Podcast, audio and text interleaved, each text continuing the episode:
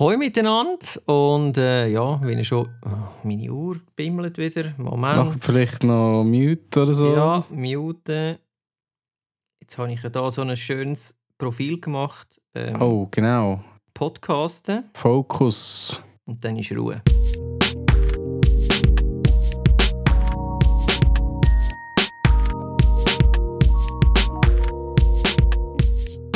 Herzlich willkommen zum ersten und vielleicht besten Fotografie-Podcast in Schweizer Mundart. Mit dem Bojan, dem Stefan und dem Sven. Hallo zusammen und äh, ja, ein weiteres Mal herzlich willkommen bei einem neuen Fotografie-Stammtisch-Podcast. Ähm, das Mal haben wir mal wieder ein bisschen mehr ein philosophisches, respektive schon auch ein bisschen nerdiges Thema, aber doch irgendwie ein Einzelthema auf jeden Fall. Und zwar geht es um Belichtung. Und das Thema, das äh, haben wir ja vorgeschlagen bekommen. Und äh, da wollen wir jetzt auch mal ein bisschen näher drauf eingehen. Und ähm, ja, belichten, äh, wie belichtet man dann richtig? Das ist äh, vielleicht vor allem gerade für Anfänger ist das immer wieder ein, ein Thema, weil äh, man will ja schließlich auch sehen, was man fotografiert.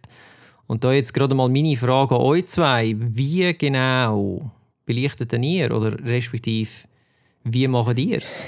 Ja gut, wie soll ich sagen? Also du hast ja gesagt, wie belichtet man richtig und es ist eine lustige richtig belichten. Das ist so, kann man das überhaupt? Vielleicht müssen wir die Frage so stellen, weil die Frage ist ja grundlegenderweise mal, was macht die Kamera in der Automatik? Und eine Kamera will ja nichts anderes als eine durchschnittliche Belichtung erzielen. Das heißt, ich mache das zum Beispiel nie. Oder? Ich, ich schaue zwar mein Histogramm an, aber ich schaue dann nicht meine, meine Skala mit dem Bälkchen. Ich weiß nicht mehr, wie man dem Ding sagt. Weißt du, wo man da das Null in der Mitte hat und nachher Minus Plus und dann wandert das Bälkchen und sagt, hey, du bist im Fall unterbelichtet oder überbelichtet. Also, das mache ich gar nicht, sondern ich tue so belichten, wie es die jeweilige Situation erfordert, dass ich das ausdrucken kann, was ich eben mit meinem Bild will. Also sprich, wenn ich in einem Tempel in Myanmar Novizen fotografiere bei Kerzenlicht, dann sagt meine Belichtungsmessung, hey, das Bild ist zu dunkel.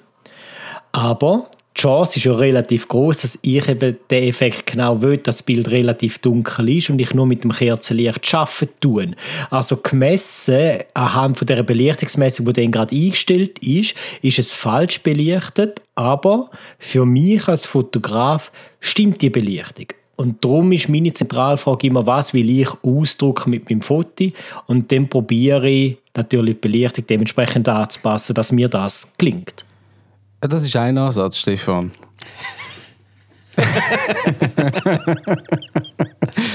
also ich mache es mittlerweile so. Ich muss vielleicht kurz sagen, woher das ich komme. Oder? Ich habe angefangen filmen und fotografieren so mit den ersten Digitalkameras und äh, es, es, äh, ja, ein ganz wichtiges Merkmal von denen ist eigentlich, dass sie eine sehr geringe Dynamik hatten. Entsprechend hast du relativ schnell ein äh, ähm, ein Weiß, das ausbrennt ist und auch so ein Schwarz, das ein absackt. Also vor allem bei der, bei der ersten Fotokamera, die ich hatte. Ähm, da muss ich sagen, das hat sich eigentlich in den letzten Jahren so wahnsinnig entwickelt, dass ich, ich auch dann irgendwann mal so einen, über, einen Umweg gemacht, auch über äh, professionellere Bereiche und so, wie man es machen kann. Aber mittlerweile bin ich an dem Punkt angekommen, wo ich meiner Kamera eigentlich schon sehr und, und dem, dem Display eigentlich schon sehr vertrauen kann. Und ich bin natürlich auch nicht in der Lage, dass ich professionelle äh, Fotos knipse, sondern bei mir sind das eher so Familienschnappschüsse. Und vielleicht sonst mal hobbymäßig. Ähm, von dem her, ja, ich äh, mache eigentlich gar nichts in die Richtung. Bis mal etwas gibt es noch und alle werden mich dafür äh, verpönen. Oder das ist verpönt. Und zwar, ähm, ich brauche auch noch Programmfunktion. Wenn ich zum Beispiel weiß, was ich für äh, was ich für eine Art von Fotografie mache, dann schalte ich halt wirklich mal die Programmfunktion ein. Und dann muss ich auch sagen, was vor zehn Jahren noch zu ganz üblen Resultaten geführt hat, gerade bei diesen kleinen kompakten Kameras, ist halt mittlerweile bei so einer Sony Alpha oder auch Nikon und so weiter, das funktioniert halt einfach recht gut. Und eben, du sparst Zeit am Schluss. Oder wenn du weißt, was du machst, du darfst einfach nicht vergessen, das Programm dann wieder rauszunehmen. Das ist klar. Gut, aber wir wissen ja auch alle, für was das P überhaupt steht. Oder es steht ja für professionell. also machst du es ja eben doch professionell. Ja, gut. Ähm, ja, das ist ein, ein völlig schön. anderer Ansatz und ich denke gerade so für die, die äh, jetzt gerade erst, äh, wo es zulassen und erst gerade angefangen haben mit dem Hobby, es gibt ja da so ein schönes äh, sogenanntes Belichtungsdreieck, das habt ihr vielleicht schon mal gesehen irgendwo äh, im Netz. Und, äh, und falls nicht, könnt ihr das einmal äh, schnell googlen, das findet ihr garantiert schnell ein Bild. Und das ähm, hilft einem vielleicht einmal für den Anfang, sage ich jetzt mal, zu verstehen, wieso, äh, ja, wie dass man dann kann richtig belichten kann. Das hat ja einen Zusammenhang mit ISO-Belichtung, äh, Blenden und äh, Zeit und so. Äh, ja, da kann man sich vielleicht mal ein bisschen damit behelfen. Aber jetzt, wenn du sagst, äh, oder ihr beide äh, schaut in dem Sinn nicht so wirklich drauf, respektive ähm, ja, haben andere Ansätze, es gibt ja in der Kamera gewisse Mittel zum. Die Kamera sagt einem ja, wie du schon gesagt hast, äh, Stefan, ich bin zu hell oder zu dunkel. Aber äh, da gibt es ja auch verschiedene Methoden, wie sie dir das soll messen respektive was sie dir anzeigen. Da gibt es zum Beispiel äh, Spotmessung oder Matrixmessung oder äh, ja, je nach Hersteller heißen die bisschen anders, aber grundsätzlich ist es ja mehr oder weniger sind immer so, ich sage jetzt mal drei, vier Modis, die es gibt. Und ähm, ja, da könnt ihr vielleicht auch etwas dazu sagen. Also, wieso benutzt du was, Stefan? Ähm, ich gehe gerne gerade auf das ein, vielleicht noch schnell so als ein Gedanke für alle zum Mitgeben. Wenn es um Belichtung geht, geht es ja um viel mehr als nur um Bildhelligkeit. Wir können ja gewisse Effekte erzielen. Also wenn man mit der Belichtungszeit, Schrägstrich Verschlusszeit schafft, geht es um Bewegung, Bewegung eingefrieren, Bewegung verfließen lassen, eine Blende so für einen unscharfen Hintergrund und man hat plus minus eh alles scharf, setzt dann aber noch den Fokus bei mir so ein bisschen schauen wegen Bildrauschen. Oder? Also so hat man ja schon gewisse Entscheidungsfaktoren und dann am Schluss geht es im Endeffekt schon um Bildhelligkeit, aber vorgängig tun wir ja andere Entscheidungen fällen. Und vielleicht, was mir vorne noch in den Sinn ist, wo der Bojan Dynamikumfang erwähnt. Vielleicht müssen wir das ja auch noch schnell erläutern, weil das merke ich einmal bei meinen Kursteilnehmern. Es führt so ein bisschen zur Verwirrung, weil sie sagen, ja, aber du redest jetzt von Kontrast und nachher von der Dynamik. Ich breche es einmal ab und sage vereinfacht gesagt, Kontrast ist das, was wir sehen mit unseren Augen, hell-dunkel-Unterschied und Dynamik ist das, was ein Kamerasensor kann abbilden, hell-dunkel-Unterschied. So, und jetzt ist natürlich die Frage, äh, welche Information spuckt uns Kamera denn überhaupt aus? Also, anhand von welchen Kriterien sagt sie jetzt, ob das Bild zu hell oder zu dunkel ist. Und ich muss ehrlich sagen, die, die verschiedenen Messmethoden, die Belichtungsmessungen, die verstehe ich gar nicht. Ich bin immer auf der sogenannten Matrix-Messung. Das kann sein, dass es bei anderen Herstellern anders heißt. Aber ich bin auf der Matrix-Messung, sprich, der ganze Sensor wird einfach als Informationsgrundlage herbeigezogen und anhand von allen Werten, wo dort, also der Helligkeitswert, wo dort in den Pixelinformationen drin stecken, sagt dann die Kamera, okay, das Bild ist zu hell oder zu dunkel. Im Umkehrschluss können wir sagen, wir nehmen ein weißes Blatt Papier und ein schwarzes Blatt Papier, haben es 50-50 vor der Suche und wenn wir dann das schön so unterteilt, dann haben wir ein durchschnittlich belichtetes Bild und die Kamera findet das ziemlich nice, weil die Kamera steht auf neutrales Grau, oder? Das ist so der Fetisch von der Kamera. Ist natürlich semi cool, wenn man jetzt sagt, ja, ich will mit Automatiken arbeiten und ich schieße ein Porträt, Stichwort Porträt am Strand beim Sonnenuntergang, oder, weil seine Liebsten so schön darstellen. Dort empfiehlt es sich dann wahrscheinlich schnell mit der Spotmessung zu arbeiten, dass äh, prioritär auf dem Gesicht von der Person eben Belichtung gemessen wird und dann leben wir halt mit einem hellen Hintergrund whatsoever, aber bei einem Porträt natürlich die Person steht im, im Vordergrund. Aber ich belichte sowieso manuell. Ähm, teilweise frage ich mich wirklich, warum, weil äh, der Boy nicht antönt. Es gibt so Hilfsmittel, die kann man, die machen das recht gut. Also für dich bin ich so völlig der, der alte Klaus, oder, der noch alles da manuell gemacht und man muss es gar nicht. Aber mir macht es irgendwie Fun und darum bin ich einfach in dieser Matrix-Messung rein und schaue mein Histogramm an und wirklich, es juckt mich nicht, was für eine Belichtungsmessung mhm. aktiv ist. Ja, ähm, ich nehme an, der Bojan ähm, macht das eben wahrscheinlich auch so. Respektive, wenn du irgendwelche Programme nützt, wird es vielleicht auch dementsprechend die äh, Belichtungsmessung äh, umstellen, oder? Ich könnte mir jetzt noch vorstellen, ja. wenn du irgendwie auf Portrait bist, dass es dann wahrscheinlich eher irgendeine Punktmessung macht oder so etwas, weil es erkennt, aha, es geht jetzt um das Gesicht. Ich denke auch mittlerweile erkennt sie auch schon Gesichter. Es erkennt sogar schon, ob Gesichter am, am Lächeln sind oder nicht.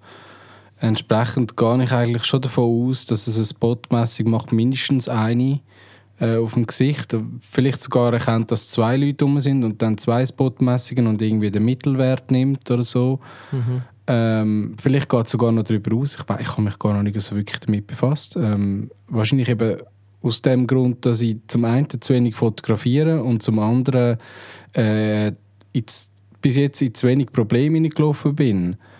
Ähm, ich möchte aber noch mal schnell auf das Dreieck zu sprechen kommen, weil bei mir ist der Ansatz meistens der, dass der ISO-Wert, den möchte ich so tief wie möglich halten. Und ich schaffe dann quasi mit den anderen zwei, oder? Äh, es ist natürlich gut, wenn, wenn du so etwas hast wie ein Spotmesser oder ein, oder ein äh, Belichtungsmesser, wo du wirklich kannst dort anheben wo du eigentlich dann dies, deine Person hast oder dein Subjekt oder Objekt oder was auch immer. Das habe ich natürlich nicht.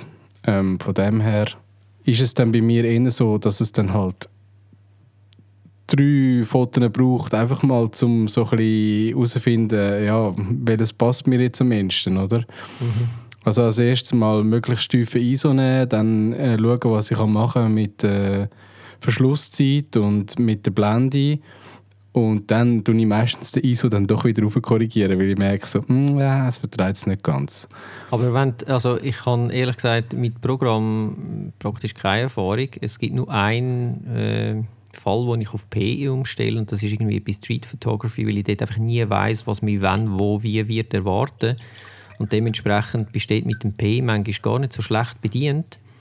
Ähm, aber äh, wahrscheinlich macht sie ja dann genau das, oder? Also tut es dann nicht auch das ganze ISO und alles mitverstellen? Doch. ja, doch, doch. Natürlich. Da kannst du, glaube ich, nicht mehr viel machen. Äh, du hast möglicherweise schon noch Einstellmöglichkeiten, aber die sind dann schon ziemlich... Also, ja, die sind wahrscheinlich kaum mehr vorhanden. Ähm, das ist einfach quasi, wenn ich mir die Zeit nehme zum manuell einstellen, dann würde ich es so machen. Ähm, ich bin halt auch einer, wo kaum einen Mittelweg geht, sondern entweder bin ich auf Programm oder sogar Automatik oder ich bin voll manuell unterwegs, einfach weil ich mir das gewöhnt bin. So. Mhm. Ähm, du hast noch etwas gefragt vorher. Äh, ist mir jetzt gerade empfallen, aber... Ja, mir auch. Also ich, ich, muss sagen, ja, ich mache das im Prinzip eigentlich ähnlich wie der Stefan. Ich habe auch immer Matrix drin, weil ich mehr oder weniger fast immer alles manuell mache oder bewusst einfach nur die ISO auf Automatik habe, weil mir das andere eigentlich wichtiger ist und weil ich weiß, an einem normalen Tag, sage ich jetzt mal, ob jetzt das Foto mit 100, 200 oder 640 ISO gemacht ist, das ist einfach in der heutigen Zeit äh, ist total egal, weil das kannst du alles anschauen und so. Ähm, das ist eigentlich gut. Es gibt allerdings eben so Ausnahmen, wo ich es mache, und zwar genauso bei Porträtgeschichten, weil dort äh, weiss ich, äh, oder schaffe ich zum Beispiel auch gerne mit voll ausbrennten Hintergründen. Das ist wie so ein extra Layer, wo mir eigentlich hilft, mein, mein Subjekt nochmal äh, äh, abzuheben von dem. Und es geht ja dann nicht um äh, den schönen Baum im Hintergrund. Also sprich, wenn dort das helle Zeug zu hell ist, ist mir das eigentlich völlig egal. Und ähm, ja, dementsprechend muss man sich halt überlegen, was man, was man gerne hat und dann äh, sich vorher über, äh, ja, über, überlegen, wie kann man dem am ehesten äh, zuschaffen, sage ich jetzt mal. Aber Jungs, jetzt, jetzt habe ich gerade schon eine Frage, spontan, wirklich. Bei der Kamera machen wir das so. Ich finde es spannend, euer Ansatz, weil ich bin auch Fan von ISO ganz weit unten oder so lange wie es geht. Jetzt gehen wir davon aus, wir haben die Kamera daheim vergessen und fotografieren nur mit dem Smartphone. Ja. Gehen die manuell einstellen oder vertrauen ihr dort einfach der App? Das ist einfach genau das, was mich stört an diesen Standard-Apps. Dass du dort relativ wenig kannst machen kannst. Ich mache das manchmal so, dass ich irgendwie scharf stelle und dann mache ich gleichzeitig noch so eine Belichtungsmessung, so eine also ja, meins jetzt, ich habe halt kein Pro Phone, äh, relativ schwache Belichtungsmessung, die dann so ungefähr stimmt. Und gleichzeitig setzt es eben dann auch den ISO. Und den kannst du nachher nicht mehr verstellen. Du kannst nachher, ähm, oder umgekehrt. Nein, ich glaube, es ist der ISO-Wert, der es eigentlich fixiert und dann kannst du noch so ein bisschen auf und ab scrollen. Da kannst du schon noch etwas rausholen, aber wenn quasi mal, wenn es einfach mal einen viel zu hohen ISO-Wert genommen hat, dann bringst du den eigentlich gar nicht mehr weg. Also, ja, dann musst du eigentlich nochmal auf etwas anderes, etwas, dünk, äh, etwas Helles äh, einstellen, was ja dann wieder den Fokus kaputt macht und entsprechend, das ist so ein bisschen meine Hassliebe im Moment. Ja, da wäre ich froh, ich könnte das wirklich separat einstellen. Ich habe es eben nur letztens gedacht, weil bei mir, wenn ich mühsam finde, oder wenn du so swipe nach links, ist ja, du aktivierst deine Kamera so schnell, wenn du im Sperrbildschirm bist. Aber dort hast du ja nur die Standard-App und du kannst nicht irgendwie Pro-Camera oder Pro-Cam drauflegen, wo du dann eben auf die ISO kannst zugreifen oder auf Belichtungszeit kannst zugreifen. Ich meine, beim iPhone kann man ja eh keine Blende verstellen, weil sie fixt ist. Aber das ist eben noch spannend, oder? Weil dort fängt sie dann auch richtig mühsam werden, weil das wird nicht schon recht. Heutzutage der ISO, ja, ich kann nicht tun, aber es spielt gar nicht mehr so eine Rolle. Mhm. Vor allem haben wir ja auch Topaz Dinois äh, AI, also von dem her kann man da viel, viel rausholen. Aber das Smartphone ist auch so ein bisschen der Painpoint, finde ich. Ja, und dann ich, bin ich noch lange am Irrglauben unterlegen, dass je tiefer der ISO, desto besser ähm, ist. Was ja auch nicht stimmt, also dass es zum Beispiel gewisse Sensoren gibt, die eigentlich auf äh, 100, ISO 100 am besten funktionieren und ein, Minus, äh, ein ISO 50 anbieten, was aber eigentlich äh, einfach eine Reduktion ist von, von, von quasi wie viel Strom das durch den Sensor fließt in dem Moment, oder? Und ähm, das funktioniert wahrscheinlich, bringt aber nicht irgendwie bessere Eigenschaften, sondern könnte sogar eventuell noch Eigenschaften verschlechtern. Ähm, Bei Sonic siehst du es im Fall. Hast du das gewusst mit diesen zwei Strichen? Nein. Du hast ISO-Werte, sind zwischen zwei Strichen und der erste ISO, wo ohne die zwei Striche herkommt, also quasi ohne so die Grenze, das ist die native ISO. Ja. Und dann hast du ja auch mit der 7S3-Kamera, wo ein Second Base ISO hat. Das ist dann je nach ah. Bildprofil ah. anders. Aber vielleicht können wir später noch über Bildprofil reden. Das wäre vielleicht noch spannend. Ja. Und dann hast du wie so zwei, zwei Levels. Ein ISO, wo die Basis ist für das tiefe Level und ein ISO, wo die Basis ist für das hohe Level. Also ich glaube schon, da muss man sich noch ein bisschen mit seiner Technik, die man in der Hand hat, auseinandersetzen, ja. dass man weiß, okay, wie tickt die Kamera überhaupt oder für was ja. ist sie ausgelegt. Ich habe ich hab irgendwann erkennen können, sorry Sven, ich bin jetzt gerade fertig, ich habe erkennen können und dort ist zum Beispiel der native ISO bei 160 gewesen. Die hat zwar schon 100, äh, ist jeder davon ausgegangen, ist der Standardwert, aber irgendwann so ein paar Tüftel haben gemerkt, nein, 160 ist eigentlich am besten. Das ist das geringste Rauschverhalten Entsprechend eben muss man immer ein bisschen auf das aufpassen. Da kann man nicht einfach davon ausgehen, 100 oder drunter ist das Beste. So, ich habe fertig. ja, äh, noch schnell äh, meine Meinung zu äh, Smartphone-Geschichte. ich mache es also auch so, ich nütze grundsätzlich eigentlich das eingebaute App, die es halt hat. Äh, mache dann Tipps dann auch einmal an. Was ich dann allerdings viel mache, ist einfach optisch Belichtung verstellen. Entweder heller oder dunkler machen, weil ich einfach finde, so, äh, ja, entweder, ja. ja. die Messung finde ich meistens nicht so akkurat, sagen wir jetzt mal so. Aber was schlussendlich im Hintergrund geht, ähm, ich habe eine App, für, um das einstellen aber dann muss ich wirklich irgendwie, dann, das nütze ich eigentlich fast nur, wenn ich irgendwie wirklich mega schwierige Verhältnisse habe und neu mit blind und jetzt einfach ein schönes Foto machen, aber wenn ich einfach nur so schnell, schnell... Dann machen wir doch mal ein, ein Hörer-Battle, wo wir alle mit den Smartphones rausgehen, gehen etwas fotografieren und dann essen wir zusammen zur Nacht oder so. Das wäre doch cool. Können wir machen. Sehr geil. Sehr gute Idee. Ähm, das Ganze wegen dieser Belichtungsgeschichte das, äh, ich weiß nicht, ob ihr das kennt, aber oder habt ihr das schon mal gehört? Das Zonenmodell von Ansel Adams. Das hat ja mit dem auch ein bisschen etwas zu tun. Ähm, für die, die das noch nicht kennen, äh, der Ansel Adams ist ja der, wie sagen wir dem, Naturfotograf äh, von äh, ja, welche Zeit ist das überhaupt gewesen? Ich weiß nicht einmal. Ich bin, ich bin zu wenig Ansel Adams Fan, um zu wissen, wann er gestorben ist und so. Aber es äh, ist so die 60er Jahre, 50er und 60er Jahre, würde ich jetzt sagen. Ja, du kannst es anders formulieren. Wenn man den Namen nicht kennt, hat man nicht fotografiert. Oder? Es, ist, so, es ist eine Koryphäe. Findest, findest du nicht? Nein, ich habe ihn jetzt nicht kennt. Ich würde, das, das ist eine Unterstellung, eine, eine boshafte Unterstellung. Nein, ähm, du, ich, ich kenne ihn halt nicht, aber ich bin auch nicht so bewandert, was irgendwie die Fotografiegeschichte angeht. Ich sehe, du googelst jetzt alles nach, von dem her gesehen, lernst du jetzt etwas Neues. Ich habe jetzt den Ansel Adams gegoogelt, ja, und er ist Eben. am 22. April 1984 gestorben, also ist bald ah. so weit. Okay, ähm, dann bin ich nicht so schlecht gewesen mit 60er Jahren. Sie ehrt sich. Äh, ja, und er hat ja das, das Zonenmodell erfunden, respektive äh, gesagt, und das sind so, ich glaube, wenn ich mich richtig erinnere, sind es grob 10, 10 Zonen, die er definiert hat, von äh, quasi sehr dunkel bis sehr hell.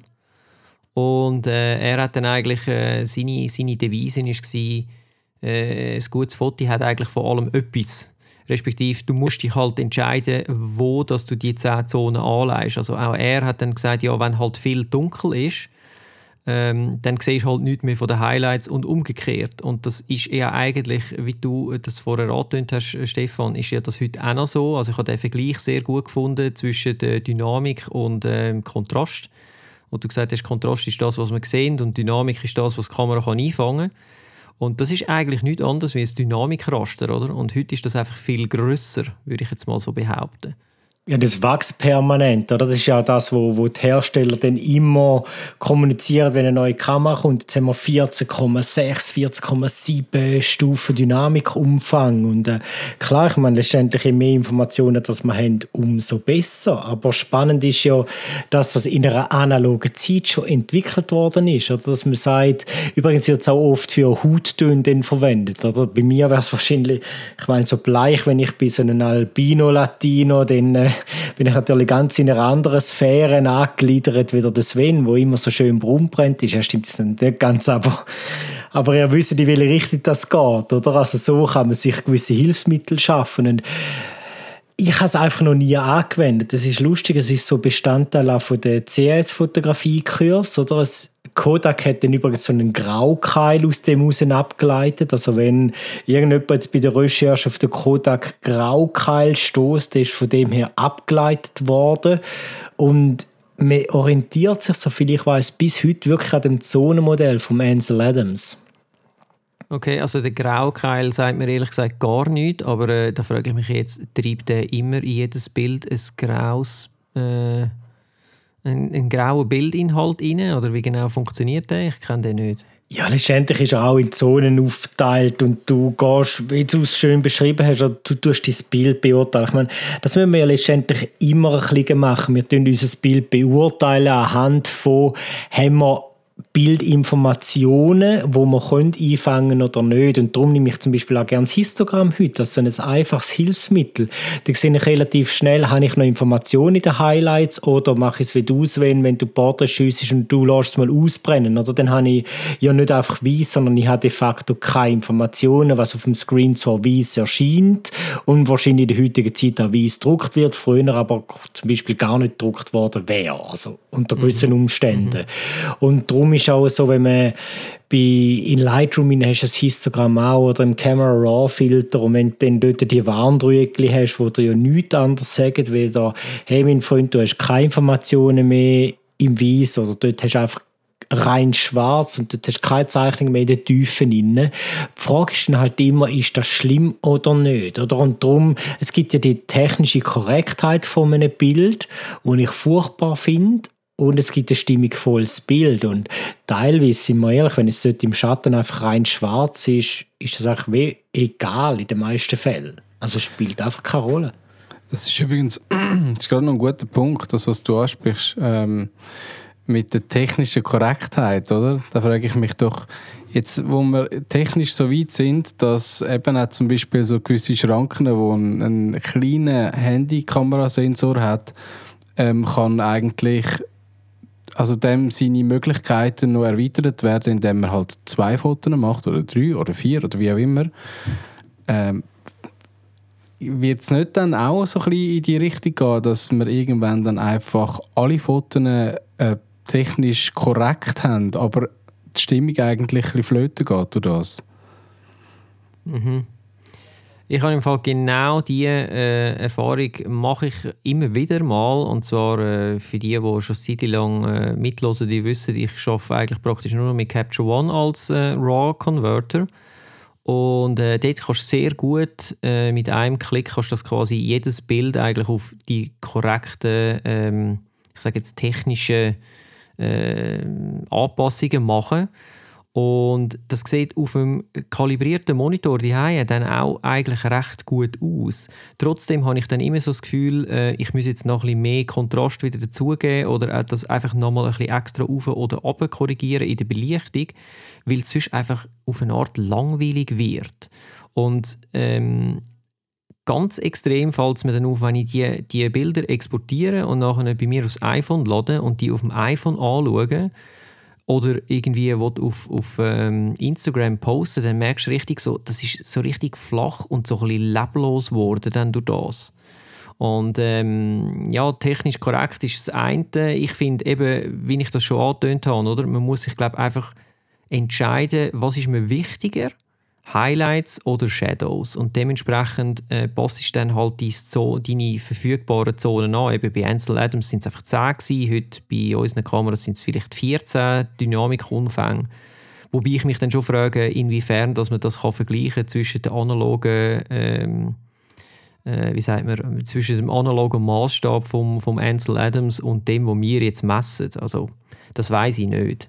Ja, und da kommt vielleicht auch noch dazu, beim Ansel Adams ist es ein Abzug gewesen, oder? Wo er ziemlich genau können bestimmen wie dann das Endergebnis ist. Und wir haben heute irgendwelche Monitore, wo wir überhaupt nicht wissen, eben ist es ein Handy, ist es ein Handy mit OLED, ist es ein Handy mit LCD-Technologie, ist es ein iPad oder ein iPad Pro mit irgendwie höherem Dynamikumfang und, und, und.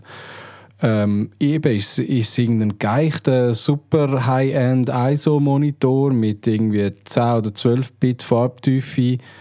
Oder ist es einfach nur ein Hundskommune 10-jähriger LCD-Monitor, ähm, wo ja, wo einen Dynamikumfang hat, der vielleicht etwa der Hälfte entspricht von dem, was die Kamera leistet.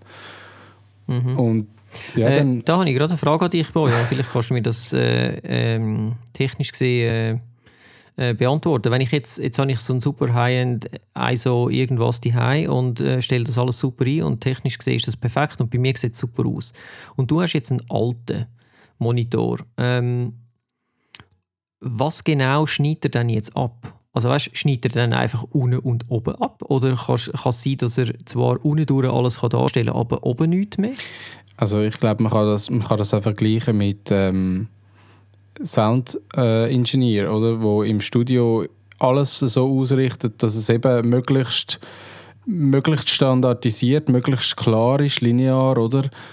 Und beim Bild ist es genauso. Du machst schon möglichst eine, lineare äh, Kurve, oder? Ja, nicht irgendwie, dass etwas aus rausgeht aus dem Ganzen. Und nachher hat einen Monitor, wo vielleicht rot viel stark dargestellt wird oder äh, ja, wo, wo halt von der Helligkeit her dann irgendwann, äh, zum Beispiel bei 8-Bit, wo wahrscheinlich einfach das, was dann noch heller wird, das ist einfach ab dem Moment abgeschnitten, gleichzeitig schwarz wahrscheinlich genauso, dann kann er, eventuell kann er im Treiber noch ein bisschen einstellen, wo er lieber ein bisschen mehr dunkel oder ein bisschen mehr hell, aber ähm, das Resultat wird wahrscheinlich immer nicht so optimal sein. Das heißt, man hat vielleicht bei dem Produkt, das du dann machst, also das Bild, wenn du dort schon einstellst, JPEG 8-Bit, dann nimmst du dort schon gewisse Möglichkeiten wieder weg.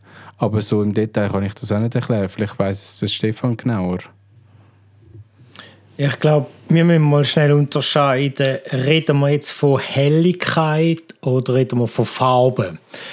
Weil beides hat ja letztendlich seine Daseinsberechtigung und je nachdem, ob man jetzt von Helligkeit redet oder Farbe, können wir anders damit umgehen. Wenn es um, um Fotografenmonitore geht, dann stellt sich ja primär für mich die Frage, warum will ich das? Und eine erste Antwort sieht man meistens erste Seite im Kameramenü, nämlich ich nehme meine Bilder entweder auf sRGB oder auf Adobe RGB auf. Also ich habe ein gewisses Farbspektrum, das ich abbilden kann. Das ist immer weniger, als ich sehe mit dem, mit dem Auge, logischerweise. Und meistens mehr, als ich kann drucken kann. Und jetzt machen wir schon gewisse Probleme auf. Oder? Das heißt da außen haben wir verschiedene Screens. Ein Mac, die, die Apple nutzt den P3 Farbraum. Ähm, Windows-Rechner, Standard Windows-Rechner gehen auf sRGB, der kleinste gemeinsame Nenner. Fotografenmonitore haben verschiedene Farben verbaut. Da können wir umschalten. sRGB, Adobe RGB, äh, manchmal sogar Profoto RGB.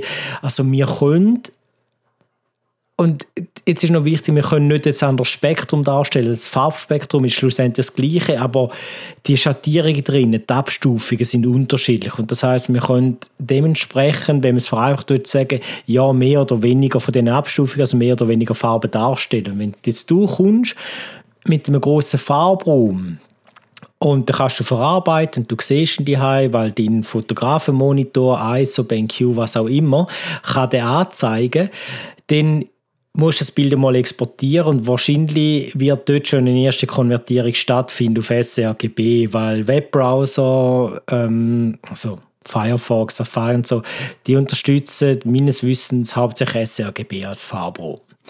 Und das heißt, die Frage ist, was passiert jetzt mit den Farben, die außerhalb von dem sRGB-Farbraum liegen? Und da gibt es zwei Möglichkeiten, um die anzupassen. Das ist relativ oder perzeptiv. Und perzeptiv ist der Name heranlässt, geht es um die Wahrnehmung der Farben. Das heißt, man tut die Farben, wenn zum Beispiel viel Grüntöne außerhalb vom darstellbaren Bereich liegen, probiert man die natürlich in den darstellbaren Bereich hineinzubringen, aber die Wirkung vom Bild gleich zu behalten.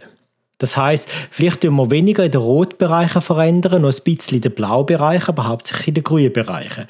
Wenn wir relativ wählen, dann wird einfach alles genommen, im Verhältnis kleiner gemacht, bis wir den ersten Bereich erreichen, wo die Farben dann darstellbar oder eben druckbar werden. Und dann haben wir noch das ganze Problem mit dem Druck selber.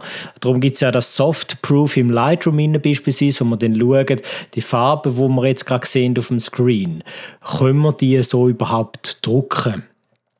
Und da sind wir nur bei den Farben die Und dann ist noch die Frage Bildhelligkeit. Und da hat dann das Papier einen gewissen Einfluss. Oder darum gibt es auch ICC-Profil, wo man dann kann sagen okay, das Papier schluckt so und so viel. Und dann sollte man den Monitor kalibriert haben, wenn man zum Beispiel Bilder für eine Ausstellung auch aufbereitet tut, dass ich kann sagen okay, das hängt später in der Galerie dort und dort und vielleicht mache ich es ein bisschen heller, weil sie in einer dunklen Ecke hängen und, und, und. Also es, es ist ein leidiges Thema. Unterm Strich kann man sagen, we are fine Fakt. Ich hoffe, ich kann das, das Effort benutzen, weil es ist mega mühsam, weil ich kann ein Foto wunderschön aufbereiten, ich kann das irgendjemandem schicken und die Person sagt, hey, das Bild sieht aber scheiße aus. Und du wirst sagen, ja, warte mal, Kollege, das ist offensiv, oder? das sieht gut aus und nachher schaust du auf dem Screen und es sieht wirklich nicht gut aus. Und das hängt eben mit diesen verschiedenen Farbräumen zusammen. Ja, und dann das merkst du einfach, dass es nicht dein eigenes Foto ist. Und dann sagst du mir, hey, das ist im Fall gar nicht mein Foto, darum sieht es ja auch scheiße aus. Genau, sneak it out. ja, aber jetzt frage ich mich eben gerade, äh, sorry, wenn ich da so reingrätsche, aber jetzt frage ich mich gerade, müsste man dann nicht anstatt immer mehr Pro, Pro, Pro gehen, die High, müsste ich eigentlich sagen, ich brauche einen Basic-Monitor, der kann nur 8-Bit, der kann nur mhm. sRGB und ich mache es so gut ich kann dort rein. Was passiert dann, wenn du dann so ein Bild auf einem Pro Super High-End Monitor anschaust? Stretcht es dann auf oder der zeigt einfach nur das, was da ist, nehme ich an. Genau. Also das wäre eigentlich ja. fast der safer Weg und viel der billigere Weg. Aber das ist ja der, wo wir auch machen. Also, wo ich zum Beispiel mache, ich habe meistens zwei Versionen von meinem Bild. Eins, das ich für mich aufbereite, weil ich sage, hey, meine, meine Screens sind eh alle kalibriert und da kann ich meine grünen Töne anzeigen und dann mache ich immer so eine sRGB-Variante, wo ich sage, für den Großteil der Plattformen funktioniert es einfach. Mhm. Okay, so, das heißt, du plus, stellst minus. den Monitor um auf sRGB und gradest dann so. Oder äh, du machst das Bild, das du eh schon gemacht hast und machst einfach einen sRGB-Convert beim Exportieren. Ja, genau. Also ich mache sogenannte Soft-Proof, dann auch für den für den Print, wenn das äh, gebraucht wird. Teilweise Druckerei drucken die anhand von sRGB und dann habe ich die verschiedenen Versionen. Oder? Und wichtig ist halt auch, dass du den Arbeitsfarben dann noch richtig einstellst. Und wir so die doofen Schnittstellen. Also wir müssen in einem Arbeitsfarbraum arbeiten, wo man überhaupt das generell mal verwendeten Farbraum. Den muss natürlich der Monitor den können anzeigen, weil sonst sehen wir die Farben sowieso nicht. Und äh, es ist wirklich ein leidiges Thema, aber that's the digital age. Früher, früher war es einfacher beim Drucken. Oder? Dort hast du analog geschafft. Dort hast du das Bild viel besser können kontrollieren weil du es ja in physischer Form zeigst schlussendlich. Und heute wird es auch verschickt und es kommt auf so viele verschiedene Screens. Oder? Heute ist das Bild ein bisschen ein sie ist überall im Einsatz. Oder? und das, das, das ist einfach so ein bisschen das Problem, das wir haben. Ja, okay. Ja, ich meine, ein, ein Weg wäre ja wahrscheinlich auch noch, dass du weißt, du willst es jetzt eben zum Beispiel auf Instagram bringen, wo wahrscheinlich 99% der Leute das nachher auf dem Handy anschauen äh, dass du dann eben auf dem Handy-Display anschaust. Und wenn du es jetzt professionell machst, dass du vielleicht dann zwei, drei verschiedene Handys hast. Oder weil du weißt, äh, Samsung stellt es irgendwie so dar und das iPhone stellt es so dar und dann das iPhone mit OLED stellt es nochmal anders dar.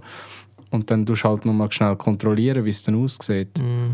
Wenn da so, so viel dran liegt, ich glaube eben mehr, dass wir immer mehr so in die Richtung gehen, dass es einfach technisch möglichst nah am, am Ideal ist und äh, entsprechend dann sowieso teilweise von diesen Displays nochmal äh, so künstlich aufgewertet wird, oder? So nach Bildeindruck.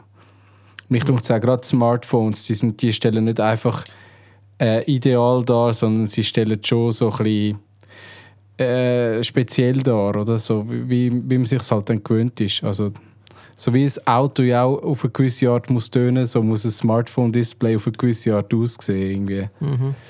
Mhm. Ja, jetzt sind wir da äh, recht schon nerdig unterwegs äh, gewesen, äh, bei dem Thema. Immer. Ähm, ich, ich habe noch etwas, wo ich äh, unseren Zuhörer und Zuhörerinnen äh, will, ähm, mit auf den, auf den Weg geben, so quasi. Ich weiß nicht, kennen den, den Fotograf Sean Tucker? Ähm, das ist ein Brit und der hat auch einen eigenen YouTube-Channel und der hat äh, zu dem ganzen Thema ähm, auch schon ein Video gemacht und zwar heißt das Ding Protect the Highlights. Ich schmeiße das noch in äh, Show Notes rein und das Video müsst ihr euch mal geben, weil äh, ich finde ihn recht cool. Ich habe ihn glaube auch schon mehrmals erwähnt in dem Podcast, weil er hat immer auch noch so einen äh, philosophischen Ansatz dahinter. Ähm, er sagt einerseits äh, rein technisch gesehen, protect your highlights, weil du einfach, ja, wenn sie weg sind, sind sie weg. Also das willst du unter Umständen nicht. Und gleichzeitig ähm, sagt er aber auch, dass äh, er übernimmt das quasi auch für sein Leben. Also im Sinne von als Denk, als Mindset, äh, so nach dem Motto, hey, ähm, lade deine schönen, positiven Erfahrungen eigentlich nicht zunichte machen durch etwas anderes, das dich abzieht. Und das äh, finde ich noch ein recht cooles Video, also das kann ich euch sehr empfehlen. Ähm, was es zu der ganzen Belichtungsgeschichte ja auch noch gibt, sind sogenannte ähm, externe Belichtungsmesser. Also jetzt haben wir ja eigentlich immer darüber geredet, ja, wir, wir machen das, was uns die Kamera sagt, respektive wir machen es eben extra nicht, weil wir wissen, wir wollen es nicht so. Aber es gibt ja auch noch externe Belichtungsmesser. Ähm, einer der grössten Hersteller ist da wahrscheinlich äh, Seconic. Ähm, auch ich habe zu meiner äh, neu entdeckten, äh, wie sagt man, Studioliebe, dort mal vor zehn Jahren oder so, ähm, habe ich dann das Gefühl, ich muss jetzt unbedingt so einen eigenen ähm, externen Handbelichtungsmesser haben, weil das einfach freaky ist und ähm, also eins kann er gut und das ist die Leute beeindrucken. Das ist super. Weil wenn du Leute hast, die keine Ahnung haben und die stehen bei dir im Studio und du hebst ihnen das Ding vors Gesicht und drückst ab und es blitzt gerade mit deiner Blitzanlage und so und dann kannst du sagen, ah ja okay, jetzt müssen wir da noch ein bisschen ab und so.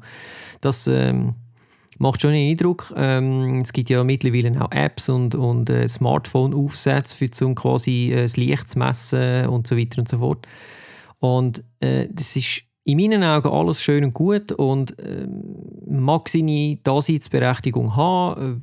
Äh, ich finde allerdings, äh, seit ich den habe, habe ich den nicht wahnsinnig viel gebraucht. Also, und wenn, wirklich nur im Studio, um den Unterschied zwischen meinen verschiedenen Studiolampen einzumessen, also Blitze, damit ich weiß, okay, wie ist das Verhältnis zwischen denen, weil du das siehst einfach nicht. Und dort macht es Sinn. Aber sonst... Darf Darf ich schnell fragen, was, hat denn, was kostet denn so eine? Ja, da ist es so ein bisschen, wie soll ich sagen, da, geht, da fängt es irgendwie bei 100, 150 Stutz an und hört bei 700, 800 auf. Gut, aber du, du hast jetzt wahrscheinlich hoffentlich nicht den für 700, 800 gekauft, nein, sondern nein. schon in einem Unter. Aber dann muss man sagen, dann ist so eine Investition, auch wenn du ihn nicht so oft brauchst. Wenn du auf Nummer sicher gehen dann hast du ihn, hast ihn oder? Finde ich eigentlich schon okay. Also 150, 200 Stutz ist auch nicht ein Wahnsinnspreis. Da gibt es ja Rucksäcke, die mehr kosten, oder? da kommen wir zurück auf unser Rucksackproblem. Ja, sehr gut.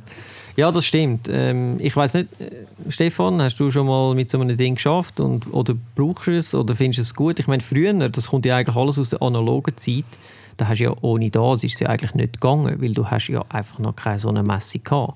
Und du hast müssen wissen, okay, ähm, mein Film hat so viel Ansa und ähm, wie genau muss ich jetzt belichten, dass mein Foto gut rauskommt, weil du sonst einfach nichts gesehen hättest. Ja, was soll ich sagen? Ähm, hätte ein Assistent oder eine Assistentin, dann äh, wäre das noch cool, oder? Kann man ein Belichtungsmesser geben und sagen, so, steh mal vorne an und richte das Set und so.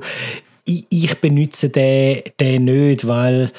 Das heißt, du hast einen? Ich weiß in meinem Kopf... nein, nein, wirklich nicht. Also ich habe einmal damit umgespielt und muss sagen, ist noch cool, wenn, wenn du schon mal probiert hast, eine weiße oder eine schwarze Wand zu fotografieren. Haben ihr das mal probiert? Mhm wenn man das in der Automatik schafft, das Ding wird ja immer grau, entweder dunkelgrau oder hellgrau. Oder? Es ist immer grau, es ist nie weiß oder schwarz. Mhm. Und mit dem Belichtungsmesser könntest du natürlich schön messen und dann könntest du das, könntest das herstellen. Ne?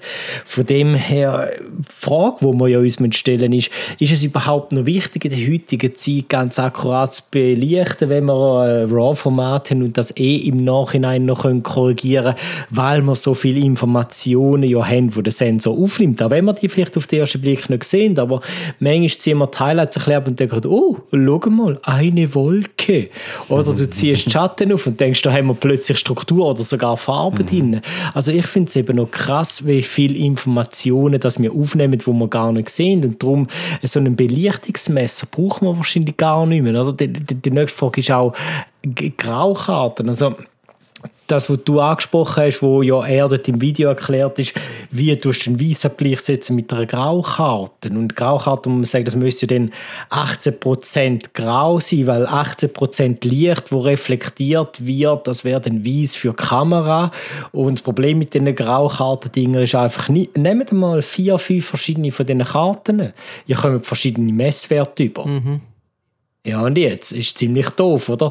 Also für mich müsste denn das sein, was soll ich sagen, meine Philosophie wäre, dass wenn man so Graukarten verkauft, dass die wie geeicht sind. Dass du kannst wie bei einer Waage darauf gehen, dass die alle genau den gleichen Wert ausspucken. Und Aber da bin ich bis jetzt eigentlich davon ausgegangen, dass 50% äh, Graukarten einfach 50% Graukarten ist, egal von welchem Hersteller dass ich die kaufe.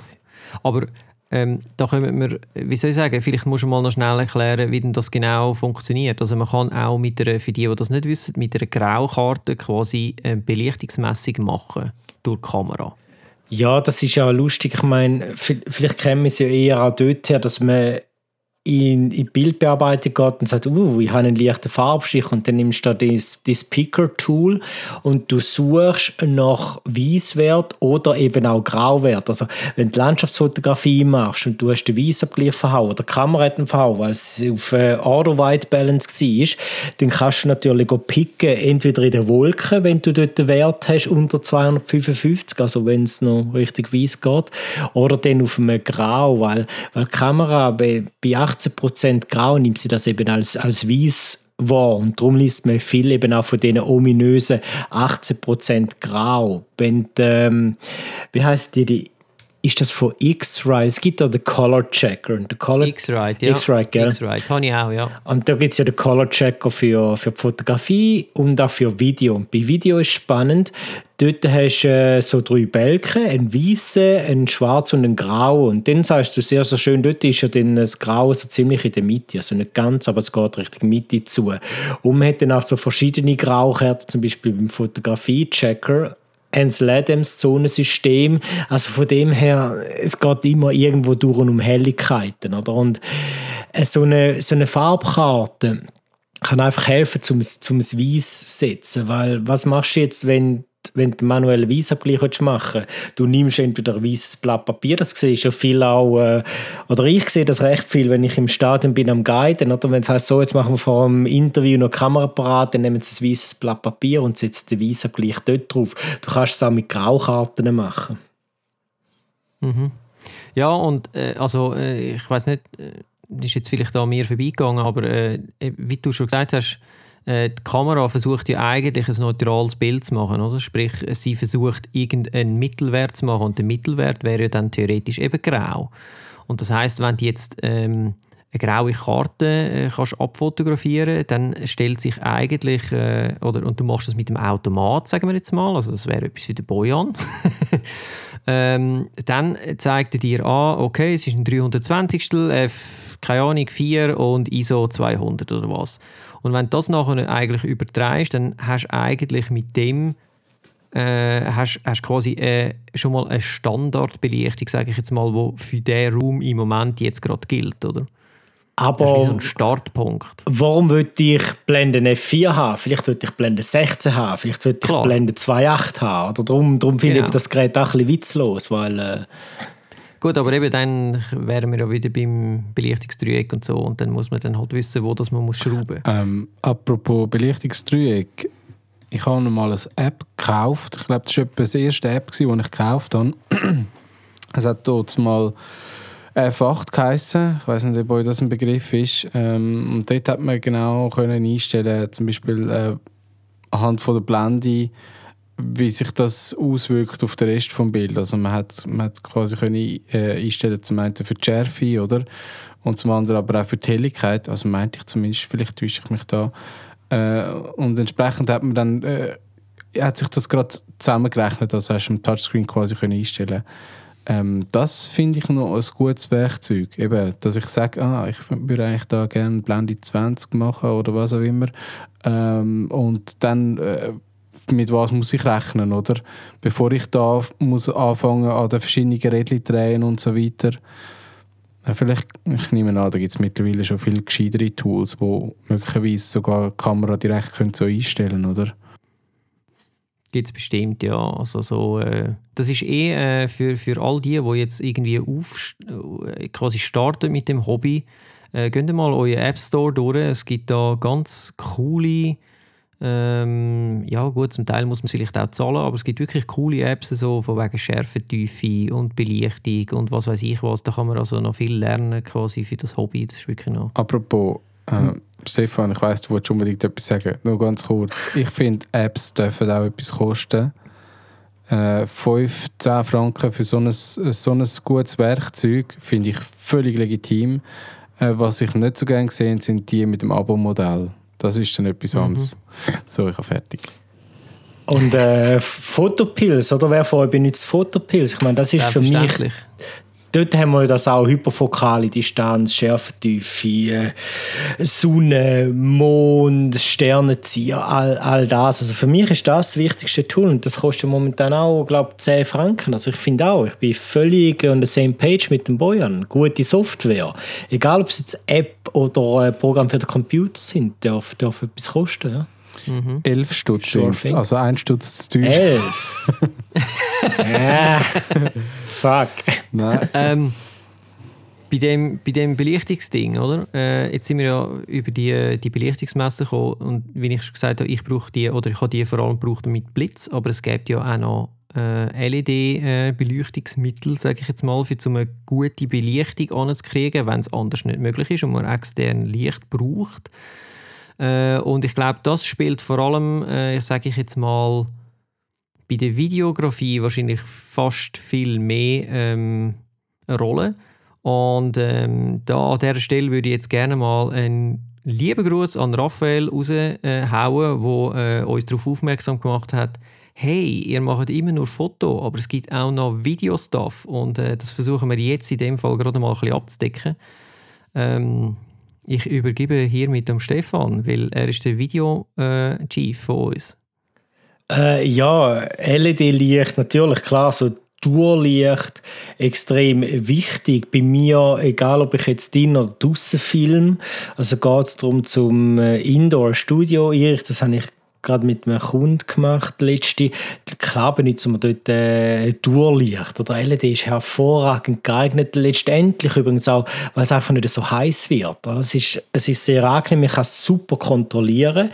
Ich kann mein Licht auch schön formen. Ich kann äh, auch schon bei Portrait-Shootings habe ich LEDs genommen statt den klassischen Blitz, weil es darum gegangen ist, ich kann dürfen, müssen, sollen gehen, Forscher fotografieren und das war die Vorgabe, gewesen, sie müssen vor einem farbigen Hintergrund sein und mit harten Schatten, also hartem Licht fotografiert. Und wenn ich jetzt muss das testen mit dem Blitz ich glaube, die hätten mich irgendwann verprügelt, weil sie sich so aufgeregt hätten an mir, weil ich immer wieder blitzt hätte und wieder blitzt und so habe ich mit diesen Barn Doors, wie sagt man auf Deutsch, Scheunentor vorne drauf, oder mit ja, den Lichtformen. Die Klappen, die du so kannst einklappen und so, ja. Genau da konnte ich schön können, mein Licht setzen und schnell von bloßem Auge schauen und sagen, okay, sieht gut aus, wir machen das Bild so. Klar kann es dann äh, gewisse Anwendungsbereiche geben, wo man sagt, ich nehme einen Blitz, wenn ich Bewegung einfrieren Wassertropfen Fotografie, aber bei, bei Video da willst du eh nicht viel machen mit dem Blitz, sind wir ehrlich. Also dort äh, ganz klar LEDs. Und was ich zum Beispiel habe in der Fototasche, ist immer so eine kleine LED dabei. Ich glaube, Sven, du hast so ein, so ein rundes Licht von Godox. sicher so mhm. etwas von, von Aperture. Und mit dem habe ich schon ganze Schiffswracks dann auch ausgeleuchtet. Und das ist natürlich auch cool, um in der Nacht einsetzen, so Durchlicht. Also mhm. von dem her, ich, ich bin ein riesen Fan von, von LED und das, das gibt so einen riesigen Schub drin und alle, die sagen, ja, aber weißt du, so Studio LED-Lampe, 600, 800 Franken, hm, ist ein bisschen viel. Gutes Licht darf etwas kosten. Alternativ gibt es übrigens auch Baustrahler, die heute LED sind. Oder dann äh, können man sich mit so etwas zum Beispiel behelfen. Warum nicht? Muss man halt ein bisschen kreativ sein. Äh, Backpapier vorne drüber, was weiß ich. Also, also da gibt es definitiv Möglichkeiten in der heutigen Zeit. Und äh, das wird immer noch mehr werden, weil die werden ja immer wie leistungsstärker. Äh, wie, wie ist das denn, die LED-Lampe, die du jetzt angesprochen hast, die du dabei hast? hast? Hat die einfach eine LED drin oder ist das so ein Array von mehreren LEDs? Weil das ist das, was ich manchmal so ein bisschen schwierig finde, wenn du so ein Panel hast. Dort hast du einen Haufen LEDs drin und die machen dann eben so das, das flache Licht, oder? Die strahlen es einfach aus und äh, eben im Gegensatz zu quasi dem Licht, wie man es früher hatte, also ich mag mich erinnern, die VJ-Kameras, die oben drauf dann noch den einen Spot hatten, oder? Wo zwar in dem Moment auch nicht wirklich schön war, aber je nachdem, wenn man ein bisschen arbeiten mit dem Licht, dann oder vielleicht noch das zweite Licht dabei gehabt, hat man doch irgendwie etwas Plastisches können schaffen, was mit diesen Panels ja ich finde ein bisschen schwieriger wird. Ja, das ist, das ist definitiv das Problem. Darum siehst du ja heute auch so Bemühungen, dass man bei den kleinsten LED-Panels schon so Lichtformer vorne drauf hat. Oder? Das ist eine Art Softbox, die fast dreimal so groß ist wie das kleine Taschenlicht. Also in diese Richtung gehen wir natürlich auch. Und wenn wir mal schauen, was auf dem Markt passiert, mit, mit Aperture zum Beispiel, wie viele verschiedene äh, Durchlichtquellen die zur Verfügung stellen, von wirklich ganz, ganz klein, kompakt. Ich habe mir jetzt eins gekauft, das ist kleiner als meine Sony-Kamera und muss sagen, wow, Hey, da, da bringst du recht Power raus und kannst sie in der Hand heben zum Beispiel. Also recht eine coole Möglichkeit für Porträts draussen, für Filmaufnahmen draussen. Aber ja, letztendlich klar, das Licht haben wir immer das Problem und bei den LEDs kommt ja noch etwas dazu. Und zwar, wenn ich jetzt äh, sagen wir, Tageslichtlampe kauft, die hat 5600 Kelvin ab Werk, dann darf die ja 200 Kelvin Abweichung haben. Das heißt, ich kaufe mir jetzt zwei vom gleichen Hersteller, beide 5600. Im schlimmsten Fall hat jetzt eine 5400, die andere hat 5800 Kelvin. Also bin ich gerade mal schnell 400 Kelvin daneben, oder, von, von, wo ich den unterschiedliche Lichtfarben habe unter Umständen. Oder Hersteller gehen eher Richtung Magenta, andere vielleicht eher ein Grün Stich. Also so, das Risiko hat man natürlich heute mit LED. Oder? Und das ist anders bei einem Blitz. Gut, aber äh, da muss ich, oder wollte ich vielleicht noch schnell einhaken und zwar sagen, ich meine, wenn du jetzt etwas Anständiges kaufst bei diesen LED-Geschichten, dann kannst du es in der Regel ja heute auch einstellen. Äh, das ist ja eigentlich der riesige Vorteil von dem. Ich muss allerdings aber auch sagen, dass ich finde so, ich, ich bin völlig einig mit dir und du hast mit allem recht, was du sagst, aber mit ein bisschen Übung kannst du alles genau gleich auch äh, mit Blitz machen. Also weißt, wenn du sagst, ja, okay, du äh, müsstest wahrscheinlich 20 Mal abdrucken, bis du den Herzschatten gehabt hast, dann hätte ich dir vielleicht einmal abgedruckt und dann gesagt, okay, steh noch 20, 20 30 cm weiter hinten, druckst nochmal ab, so, jetzt haben wir den Herzschatten und dann machst du weiter und dann sind es am Schluss vielleicht drei Probebilder gewesen. Ich mhm. habe jetzt die, die Übung auch nicht mehr, aber ich finde jetzt gerade so alles, was Stillfotografie ist, ähm, musst nicht zwingend LED haben, aber es ist natürlich einfacher, weil du siehst es einfach sofort, was du machst. Du kannst schon Zeit sparen, oder? Aber ähm, ja, beim, beim äh, äh wie soll ich sagen, aber beim Video, da gibt es ja noch einen Haufen andere spezielle Sachen, oder? Also ähm, da reden wir ja dann auch von Farbprofil und so weiter und so fort und ähm, da hast du ja schon, schon schön etwas aufgeschrieben. Vielleicht kannst du da noch etwas dazu sagen. Ich hätte, ich hätte noch etwas zu dem, was du jetzt gerade gesagt hast, bevor wir dann weitergehen. Ähm, zum einen kommen wir wieder zurück aufs Programm. Das ist das erste Programm, das ich gebraucht habe. Und zwar ähm, Nachtporträt hat das geheißen. Ich glaube, das war auf der Canon 5D Mark II. Äh, ich meinte, es war Canon. Ich weiß gar nicht, ob sie einen eingebauten Blitz hatte oder, oder es war 20D. Gewesen. Genau, die hat, glaube ich, noch den eingebauten Blitz gehabt. Ähm, das heisst, das, das macht einfach eine Aufnahme, wo der Blitz wahrscheinlich auch mit einer Spotmessung mehr oder weniger ermittelt, äh, wie hell muss ich überhaupt werden. Da gibt es so einen Vorblitz, dann kommt der Blitz und dann tut es noch eine Langzeitbelichtung dazu. Und so hast du quasi immer noch etwas vom Hintergrund, äh, so eine Nachtaufnahme, aber du hast nicht ein völlig überbelichtetes Gesicht.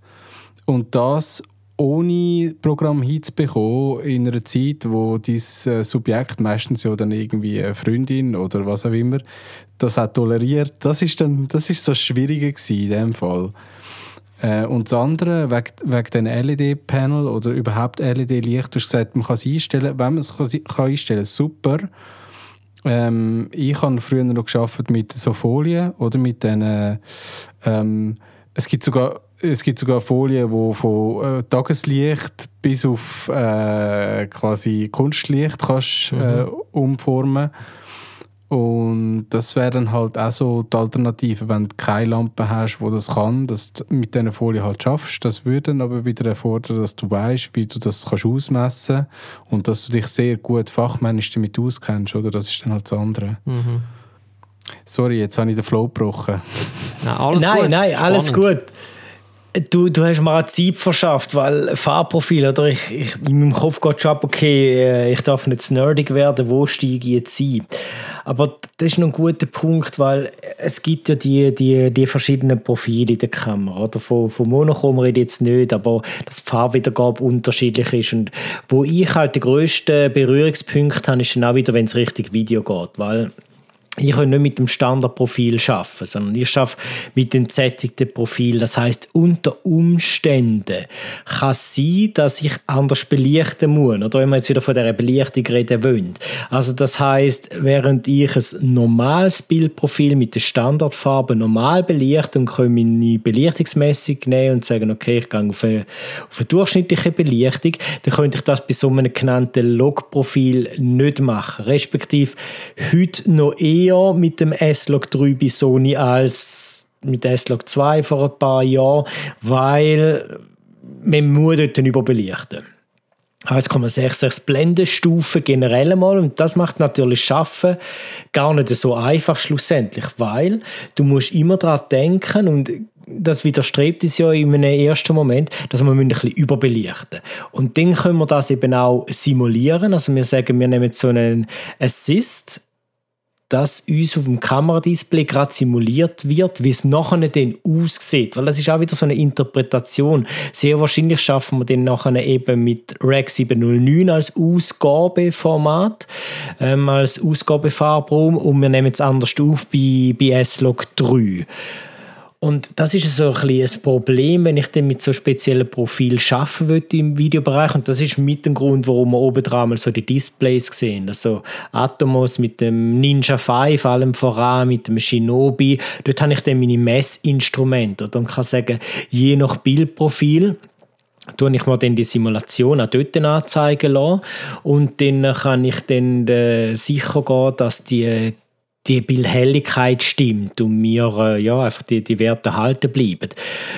IRE-Scale muss man da vielleicht schnell erwähnen, wenn es jemand interessiert. Das, äh, das ist eine genormte, ähm, genormte Skala, die wir haben und davon wird dann teilweise auch ein False Color abgeleitet, wo ich dann so ein farbiges Bild bekomme und dann kann ich gerade auf den ersten Blick sagen, okay, ich habe da orange Bereiche, da laufe ich mega Gefahr, dass es überbelichtet wird. Rot würde bedeuten, wir sind schon kaputt. Blau ist eher runterbelichtet. Also es hat einen Grund, warum man die Displays benutzt in der heutigen Zeit, will ich sagen. Oder? Und dann gibt es natürlich auch andere Hilfsmittel, wie ein, ein Zebra, das man könnte einsetzen könnte. Und äh, vielleicht darf ich da noch schnell ein bisschen nerdig werden. Ich, Ja, ich, gern. ich weiss, ich, ich äh, ufere wieder Äh, aus, ich, ich wollte nur aber eins wissen, wie bringst du das Zebra in, deine, in deinen Rucksack hier?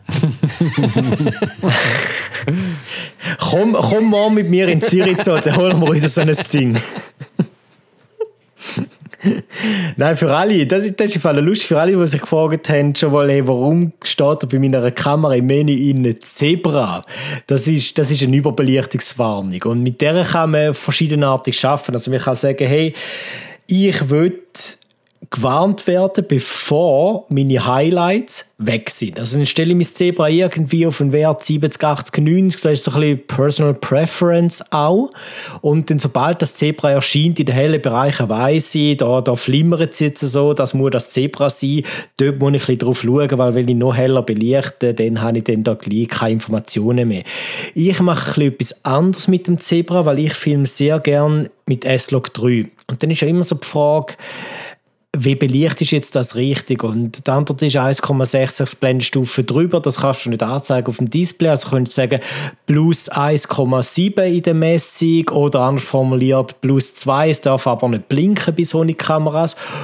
Oder ihr nehmt eine Graukarte. Und da sind wir wieder bei dem 18% Grau. Und dann müssen wir das Zebra dementsprechend einstellen. Das heisst, ihr nehmt euer Zebra und am besten macht ihr dann so ein Custom-Zebra, so eine eigene Zebra-Kombination habe ich Das eingestellt. ist dann ein farbiges Zebra. Äh, nein! Nein, es Graus. Ein graues, ja, ein Zebra. graues Genau. Zebra. Und das Zebra wird dann auf 41 plus 1 gestellt. Also stellt ihr 41 plus 1. Und dann macht ihr nichts anderes, wieder die Graukarte so wirklich sensorfüllend oder sucherfüllend vorne anheben. Und ihr macht es so lange hell auf dieser Graukarte, bis Zebra kommt. Und dann könnt ihr die Graukarte wegziehen und tada, ihr habt die optimale Belichtung. Also das ist so ein Trick, wo man dafür sorgen kann, dass ihr genau auf 1,66 Blendenstufen Überbelichtung kommt, was optimal ist für S-Log 3. Übrigens mit dem Base ISO, wo dann bei 640 liegt und nicht mehr irgendwie bei 80 zum Beispiel. Okay, jetzt habe ich aber noch schnell eine Frage dazu. Und Yes. zwar, ähm, also jetzt hast du das gemacht. Äh, ist denn das quasi wie beim, muss ich mir das vorstellen, wie beim Weißabgleich, wo äh, das ist quasi dann der Base, wo dann kannst anfangen dort zu arbeiten? Oder ähm, äh, ist denn das einfach wie eine fixe Belichtung, die ich richtig eingestellt habe und das stimmt genau jetzt für das Licht und sobald sich die Sonne ein bisschen bewegt oder ich die Kamera schwenke, bin ich wieder im Judihui? Ja, genau, schön formuliert. Das stimmt natürlich genau für, für die eine Situation, oder? Und Okay. ähm, es ist natürlich gut, wenn man das am Anfang macht und nachher, wenn du so im Run and Gun inne bist, wie du sagst, dann kann sich ja sehr schnell verändern. Dann würde ich mich unten orientieren, wenn ich matrixmäßig drin habe. Dass ich sage, ich schaue auf die 1,7, also plus 1,7 bis plus 2 ist okay, es darf einfach nicht blinken. Oder wenn es blinkt, dann bist du eben drüber. Und dann kann es sein, dass du die Werte einfach nicht mehr kannst zurückziehen kannst. Und S-Log 3 mit dem S-Gamut 3 Cine Farbraum ist also das S verzeiht er mehr heutzutage. Also wenn du nicht ganz akkurat in dem Bereich inne bist, wo ich jetzt davon rede, ist nicht so schlimm. Aber vor zwei Jahren ist es wirklich, oder drei Jahren von mir, es ist wirklich noch sehr, sehr stark darauf angekommen, dass man das ähm, richtig ähm, ausführen tut. Und dann musst du auch ein bisschen wissen, hast du ein Dual Native ISO? Also sprich, wie soll ich sagen? Jetzt wird es erst recht richtig nerdig. Jetzt wird, Stefan. jetzt wird so eine Runde super nerdig, sorry. Ähm, Nerdy Talk. wenn man, wenn man den Base ISO von 640 haben bei S-Log 3, dann wäre die nächste kleinste Belichtungsstufe, also der nächste ISO-Wert, den man eigentlich wettet, wäre 4,33 Stops über dem ISO 640. Das können wir ja aber nicht einstellen, 4,33 Stops. Und dann gehen wir dann dort auf 5 Stops. Also heißt, wir rechnen 4 Stops plus 1. Das bedeutet, wenn man das rechnet, ab 640, dann wären wir bei 1280, der nächste wird 2560, 5021, 10240. Das wären unsere vier Blendenstufen auf dem ISO-Wert. Mhm. Und die 10.240 ist der schlimmste Wert, den man haben kann. Also wenn wir eine Stufe dazu tun, dann wären wir bei 12.800 und spätestens jetzt sind alle abgestellt. Vermutlich. Nicht alle, aber ähm, nur noch die Video-Nerds sind jetzt mit dabei. Und denen habe ich einen Gratis-Tipp. Der ja. Base ISO mal 20 und dann kann man da aufs Gleiche, was ich jetzt so lange erklärt habe. ja, äh, super. Ähm, ich kann eigentlich nur noch kurz fragen, den ISO haben die wahrscheinlich beide auf eine Taste drauf gemappt, oder dass ihr den könnt ein- und ausschalten Der ist schon Standard auf einer Taste, mein Lieber. Ist das so? Ja, auf ja. dem hinteren Wheel. Ich glaube rechts. Ja, das ist glaube bei deiner 7R Mark 4 nicht ganz gleich wie bei meiner 7R Mark 5. Ohne R und äh, zwei weniger. Ähm, ja, okay. Ja, weil ich finde halt, das Zebra, ja, das, das erfüllt seinen Zweck, oder? Solange man es gut füttert und so. 41 plus Aber, 1. Äh, zwischendurch, zwischendurch möchte ich es einfach auch wieder weg haben, damit ich, äh, weil es stört halt schon so. Ähm, also immer ein ja. Zebra im Bild müsste ich auch nicht haben. und und dann, dann habe ich noch eine andere Frage. Äh, du hast vorhin noch den Monitor äh, erwähnt, wo du sonst noch zusätzlich anschliessest. Äh, und das Histogramm, also ist das Histogramm nicht fast wichtiger als das Zebra? Ja, mit, mit dem Histogramm ich kann das nicht abschließend beantworten, weil was ich einmal gehört habe, ist, dass wenn du speziellere Farbprofile verwendest, also zum Beispiel so mit HLG schaffst, mit S-Log schaffst, das Histogramm nicht mehr akkurat stimmt. Und ich habe letztens einen Dreh gehabt, wirklich mit so Neonlicht und sonst ist es fast dunkel gewesen. dann muss ich sagen, hey, die Werte, die ja. ich auf dem Histogramm gesehen das kann de facto einfach schon nicht stimmen. Und darum bin ich da ein bisschen unsicher. Ich kann das nicht abschließend beantworten. Ich glaube, mit dem Standardprofil funktioniert das Histogramm sehr, sehr gut. Sobald du die spezielleren Profile nimmst, dann ist es besser wahrscheinlich, wenn du in das IRE-Scale reingehst oder wenn du dann wirklich schaust, wie verteilt sich die Helligkeit auf den, äh, auf den genormten Tabellen statt statt dann halt äh, mit dem Histogramm zu arbeiten. Okay. Das habe ich mir schon gedacht. Sehr schön. Ich mache das auch so. Ich mache das genau gleich wie der Stefan. Also, also Waveform, RGB und äh, Vectorscope sind das Schlüsselwörter für das Zeugs. Eben, ja, wir, wir kennen es. Wir kennen also ich glaube, ich glaube, das ist ein Thema, das müssen wir vielleicht nochmal dann separat äh, ein bisschen, äh, könnte man da einen ganzen Podcast drüber füllen. Aber ähm, wenn ich schnell auf meine Uhr schaue, sind wir schon relativ äh, über der Zeit. Es war jetzt zwar mega spannend, gewesen, aber ähm, ich glaube, wir kommen jetzt zu unserer Überraschungsfrage, wo ich natürlich gerne wissen will, was will der Bojan von uns wissen? Ja, und zwar habe ich das mal etwas anders. Ähm, bis jetzt habe ich immer so eher philosophische Fragen gestellt. Ich komme jetzt mal mit einem Problem. Also, stellt euch vor, ihr seid im Winter unterwegs in einer Schneelandschaft und plötzlich seht ihr etwas. Ein Zebra? Äh, zum, Beispiel, zum Beispiel ein grünes Zebra, das von einem blauen Löwe verfolgt wird.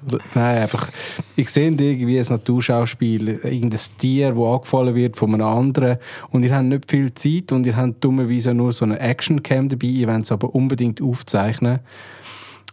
Jetzt, ihr habt Ihr, habt, ihr müsst euch vorstellen, das Wetter ist nicht optimal, es ist leicht bewölkt äh, und eben überall Schnee. Wie bringen wir das an, dass man das am Schluss am besten kann einfangen kann.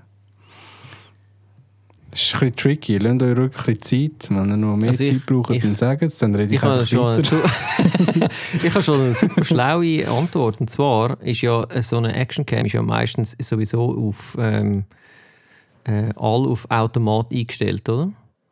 Und jetzt haben wir ja einfach das Problem, dass wenn es äh, ein bisschen weiter weg ist, ist ja der Schnee dann viel zu hell und äh, respektive das wird, auf das würde ich dann belichten und äh, das Naturschauspiel von dem schönen Zebra werde ich gar nicht wirklich sehen. Heißt, meine Lösung ist, ich schmeiß die Actioncam einfach dort an die Action an und dann wird ja die Action grösser und nachher ähm, somit ist dann auch korrekt belichtet. Okay. Andere Vorschläge? ich finde das schön, dass nicht nur ich trottelige Antworten gebe. Ich habe gesagt, ich muss, okay, ich, ich muss näher zu der, zu der Action ankommen. Darum ziehe ich mich aus, schaue, dass ich das nächste mhm. Opfer bin von dem Raubtier. Und mhm. dann kommt das ja irgendwann näher. Ich schmeiße mich auf den Boden und fange wenigstens noch eine spannende Perspektive ein. Dann habe ich nämlich die Challenge von Bojan erfüllt. Auch wenn ich es nie mehr erfahren mhm. wird. Okay, das sind jetzt nicht die Antworten, die ich erwartet Ich habe gesagt, sie ist trottelig. aber hey! okay, okay, ja, was, hast du, was, ja. was ist denn deine perfekte Lösung für die Situation? Ja, das äh, kann ich eben so nicht sagen. Ich habe ich ha aber mal die Situation erlebt, dass ich müssen ein, äh, ein Skirennen filmen mit einer Videokamera, mit einem Schwarz-Weiß-Sucher ohne gescheite Automatik und so weiter. Ähm, und ich hatte leider einen sehr bewölkten Tag äh, und ich hatte überhaupt keinen Plan, gehabt, ob, ob das, was ich filme, überhaupt irgendwie am Schluss gebraucht werden kann. Also es war nur eine, eine alte Kamera, gewesen, noch irgendwie Betacam, falls es irgendjemandem etwas sagt. Und ich bin absolut unerfahren an dieser Kamera. Also die ist mir gestellt worden. Und ich habe bis heute ein schlechtes Gewissen wegen dem. Darum habe ich gedacht, vielleicht könnt ihr mir da gerade einen, einen gescheiten Tipp geben, so in einer abgewandelten Form, was man da machen kann, wenn man wenig Zeit hat auch. Das war leider auch der Fall. Ähm, ja, okay, ich merke, es gibt gar nicht so viele schlaue Ma Sachen, die man machen kann, einfach näher ran. Ja. ja, oder wie du jetzt ja auch machst, haust du Automat rein und hoffst aufs Beste. Ja, eben da konnte ich noch keinen Automat können reinhauen und von dem her, ja. Ansel ja, Adams Zonensystem, vielleicht. Ja. Genau, nächstes Mal nehme ich das Internet mit und stelle in einem Forum die Frage. Warte mal. so mache ich Sehr geil, sehr geil. Ja, ähm, dann würde ich sagen, danke für die äh, unglaublich kreative Frage. Ähm, und danke, habt ihr äh, mitgemacht. Danke an alle, die jetzt noch dran geblieben sind, obwohl es recht nerdig geworden ist am Schluss. Wir hoffen, wir haben eure Erwartungen können erfüllen und hoffen natürlich, dass ihr auch das nächste Mal wieder dabei sind. Ähm, wie immer gilt, äh, wenn ihr äh, Fragen, Anregungen oder äh, böse Mails wollt schreiben dann macht das äh, Nein, machen es nicht. Böse Mails wollen wir nicht. Alles andere nehmen wir gerne entgegen auf äh, podcast.fotografie-stammtisch.ch. Und wenn ihr mehr über uns wollt wissen oder den Podcast, dann könnt ihr mal bei uns auf der Webseite vorbeischauen, fotografie-stammtisch.ch. Ähm, ja, und sonst äh, wäre es noch cool, wenn ihr uns würdet raten, weil dann äh, bei iTunes oder bei Spotify, dann kommen wir da äh, bisschen weiter rauf in den Rankings und wir würden dann ein bisschen mehr Leute ähm, mit unserem Mundart-Podcast äh, beglücken können. Das wäre doch schön. Ich glaube, das würde uns allen schön gefallen. Und jetzt bleibt mir nichts mehr anderes zu sagen als Tschüss zusammen und bis zum nächsten Mal. Ciao zusammen. Ciao, ciao.